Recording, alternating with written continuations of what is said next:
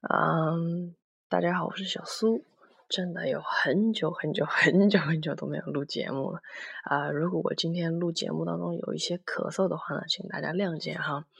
啊，之前回 中国，可能因为呃空气的原因呢，气候的原因呢，有一点感冒，有点生病。然后之前我也和小虾尝试过要连线一起来录一期节目，可是真的，嗯。因为网络的原因没有办法实现，嗯，非常的抱歉。说实在的，嗯，这段时间我是呃很忙，嗯，从三月底开始就一直在，呃，你说玩也好，旅行也好，或者是在不停的变动嘛。我三月底去了夏威夷，然后去了美国的一些国家公园，然后四月份回国，中间也去了韩国几个几天，然后现在其实是在。欧洲在德国，终于和小夏同一个时间，这个同一个时差了哈，嗯，但是很可惜啊，我一直 在在忙，在玩什么的，也也没有机会和小夏连线。嗯，当然他他最近可能也要做一些项目 project，嗯，期末了也快到了，可能他也挺忙的。嗯，今天其实没什么特别想要大跟大家聊的。主要就是啊，解释一下这个最近的是什么样的一个状况，然后嗯，说说我到德国的呃这一次的第一印象吧。因为其实前两次嗯都是还比较久以前了。第一次是我小学的时候，小学五六年级的时候过来，那个其实记忆有限，都是很片段化的东西。然后上一次是四年前、五年前来的，是冬天来的。现在夏天过来非常爽的一点就是它的嗯白天非常长，呃到了晚上吃饭的时候一看抬头一看天天还是亮的，然后一看中午还是八点多钟，九点钟还没有完全天黑下来，所以嗯夏天来欧洲旅游是比较比较好啊比较好的，呃因为时间很长嘛，嗯在德国和美国。不一样的当然是，呃，文化气息真的非常浓，而且我住在啊海德堡，是非常非常有这个艺术气息、文化气息的一个地方。歌德好像不是也曾经说过一句话吗？就是我把我呃把我的我把我的心留在了遗留遗忘在了海德堡。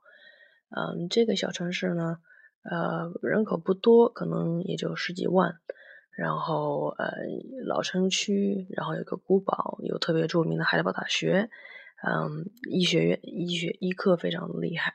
然后在老城里面有，呃，号称是欧洲最长的一条步行街。今天过去走了一下，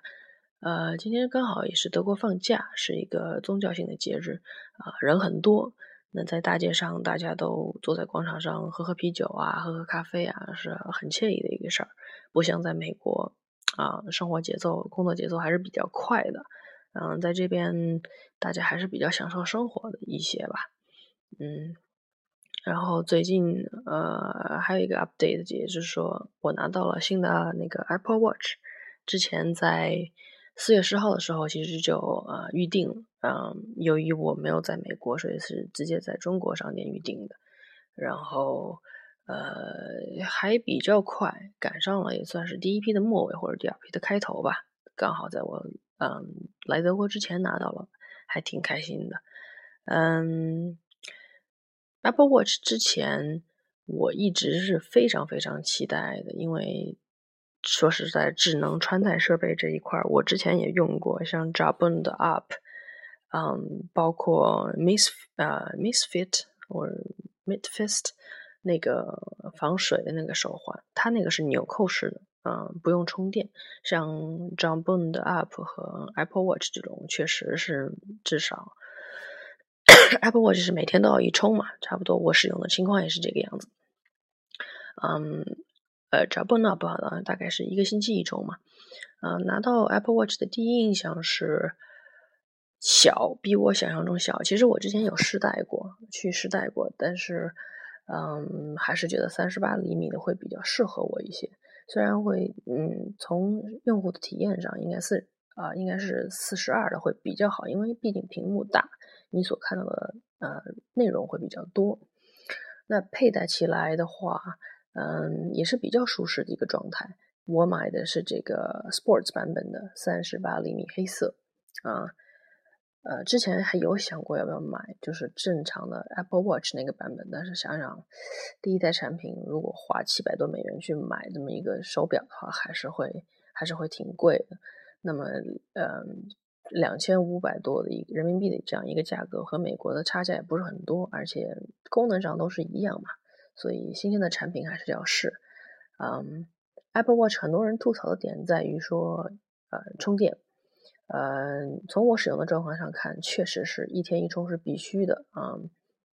但是对于我来说，每天这么多移动设备都要充电，也不是一个特别的事儿。呃，然后和手机的这个连线好像也没有太好啊，因为我之前的 Six 这个 iPhone 六的屏摔了，然后现在换了一个 Plus 用，可能嗯电上面因为 Plus 的原因就没有消的那么消耗的那么快吧。呃，有第一天拿到的时候，连上自己的 iPhone 6，好像会有那么一点点在嗯消耗更多的电池。嗯，从功能性上来说，现在的 Apple Watch，嗯，说实在的，因为我由于第三方的软件的支持还不是那么那么好，嗯，比较多的还是在嗯进行一个提醒的功能。特别是像微信没有办法用语音进行回复，也没有办法听语音，你还是必须要回到你的手机上。嗯，但是比较喜欢的一点是说，很多比如说像天气呀，嗯，像用这个 Apple Watch 换个歌啦，或者是在等车的时候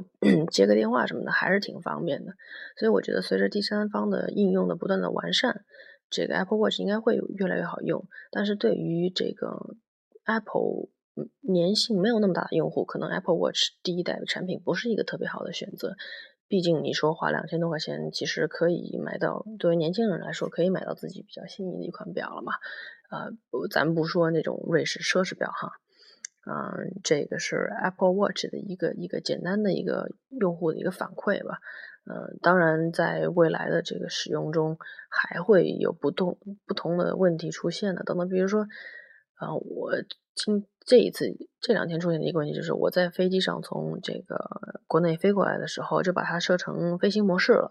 但是到了之后重新连就怎么着也连不上了，就必须全部重新 reset，把东西都抹掉，然后再呃还原备份，倒是还做的比较好，它好像是自动备份到。嗯，手机上还是不知道怎么着的，所以不是不是特别麻烦。嗯，今天我也晚了十一点，现在是德国时间十一点多钟了嘛，那我我就暂时说到这儿。呃，尽量尽量多 update 一些我现在在旅途上的一些见闻和这个感想，和大家一起分享嘛。回头包括韩国，包括夏威夷，包括。啊，国家公园，我肯定应该是会有很多东西和大家分享的。嗯，那今天就先说到这儿。嗯，不知道，现在 整个时差都是乱的，就直接给大家说德国的晚安好了。嗯，希望小虾啊，尽快也能够补补给大家一期节目了。谢谢大家一直都特别关心我们，然后也一直催着我们，其实挺感动的，真的。也之前也没想过说大家还会 惦记着我们哈。啊，谢谢大家的收听，下次再见。